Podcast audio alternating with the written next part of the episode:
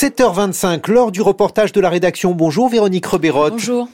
Vous êtes intéressée à l'OFB. L'OFB, c'est l'Office français de la biodiversité qui a été la cible de violentes manifestations d'agriculteurs ces dernières semaines. Oui, mais pour calmer la grogne du, du, monde agricole, le Premier ministre Gabriel Attal a notamment proposé deux mesures concernant l'OFB, placer eh bien l'office sous la tutelle des préfets, alors ça c'était déjà le cas, et aussi désarmer les agents chargés de faire euh, respecter le droit de l'environnement dans le monde rural, des mesures qui ont jeté les personnels de l'OFB. Vous allez l'entendre dans un profond désarroi. Eh ben oui, écoutez, on écoute votre reportage, Véronique. Des saccages de bureaux, des slogans particulièrement hostiles et même des menaces directes sur des agents. Les attaques répétées contre l'OFB ont fait la une des journaux au plus fort de la crise agricole. Des agents montrés du doigt par le gouvernement lui-même, estime Véronique Caraco-Giordano, secrétaire générale du syndicat SNE-FSU à l'OFB. Le Premier ministre a quand même jeté en pâture, à la demande du syndicat agricole principal, l'OFB comme bouc émissaire et comme euh, responsable de tous les maux des agriculteurs et demande l'arrêt des contrôles faits par les agents de l'OFB, le désarmement des agents de l'OFB et qu'ils ne fassent que de la pédagogie. Sur 400 000 exploitations agricoles, il y a 3 000 contrôles, ce qui représente même pas 1% des exploitations agricoles contrôlées. Et si on prend les procès-verbaux qui peuvent euh, arriver de ça, c'est 0,75% sur les 3000 contrôles. Donc c'est euh, pourquoi tant de haine? Pourquoi tant de haine, c'est ça Fragilisés par le lâchage du gouvernement et meurtris par la violence de certains agriculteurs, les agents de l'OFB hésitent à témoigner des pressions qu'ils subissent. Hugo et Benoît, agents de terrain dans l'Est de la France, proposent une rencontre discrète au domicile de l'un d'eux.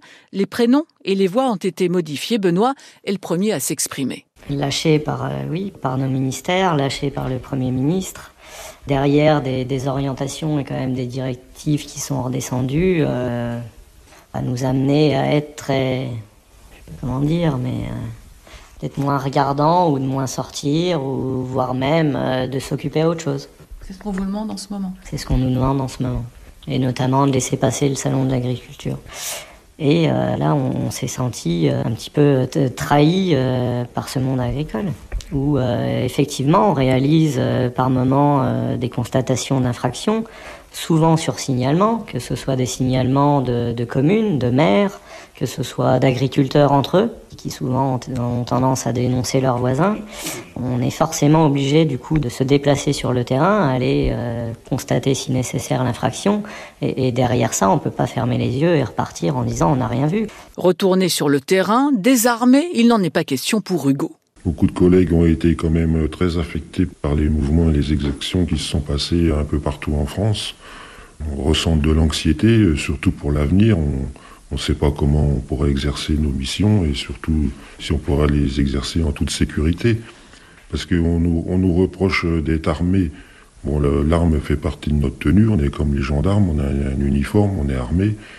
Il faut savoir qu'on ne contrôle pas que des agriculteurs, on contrôle aussi beaucoup de chasseurs qui eux sont armés. Donc pour le coup, euh, l'arme n'est pas un moyen de provoquer ou de faire peur à quelqu'un. Ça fait partie de l'uniforme et c'est un outil de protection. Tous deux voudraient reprendre au plus vite leur travail, non sans appréhension. On attend que ça, que ça se calme, que ça se détende. Malgré tout, bah, plus on attend, plus le lien sera sûrement euh, difficile à, à, reconstruire derrière. On a quand même de l'appréhension sur la suite. Est-ce qu'il y aura un après? Comment ça va se passer? Quelles seront les consignes pour l'avenir? Est-ce qu'on va pouvoir retourner sereinement sur le terrain? Après, on sera bien obligé d'y retourner parce que il va se passer des choses. Hein. On ne pourra pas fermer, fermer, les yeux euh, devant des atteintes à l'environnement qui seront très importantes. Là, on nous parlait auparavant d'agroécologie, de choses comme ça. Ça serait dommage quand même d'abandonner ce genre d'axe euh, qui nous paraît quand même beaucoup plus pertinent que cette agriculture industrielle. Hugo et Benoît évoquent comme un réconfort les témoignages de soutien apportés par certains agriculteurs venus aider les agents de l'OFB à remettre leurs locaux en état. Voilà, c'était votre reportage, Véronique Rebérotte, sur l'OFB. Alors, on le retrouve où? Bah, Évidemment, sur le site de France Culture et sur l'appli Radio France. Merci beaucoup, Véronique.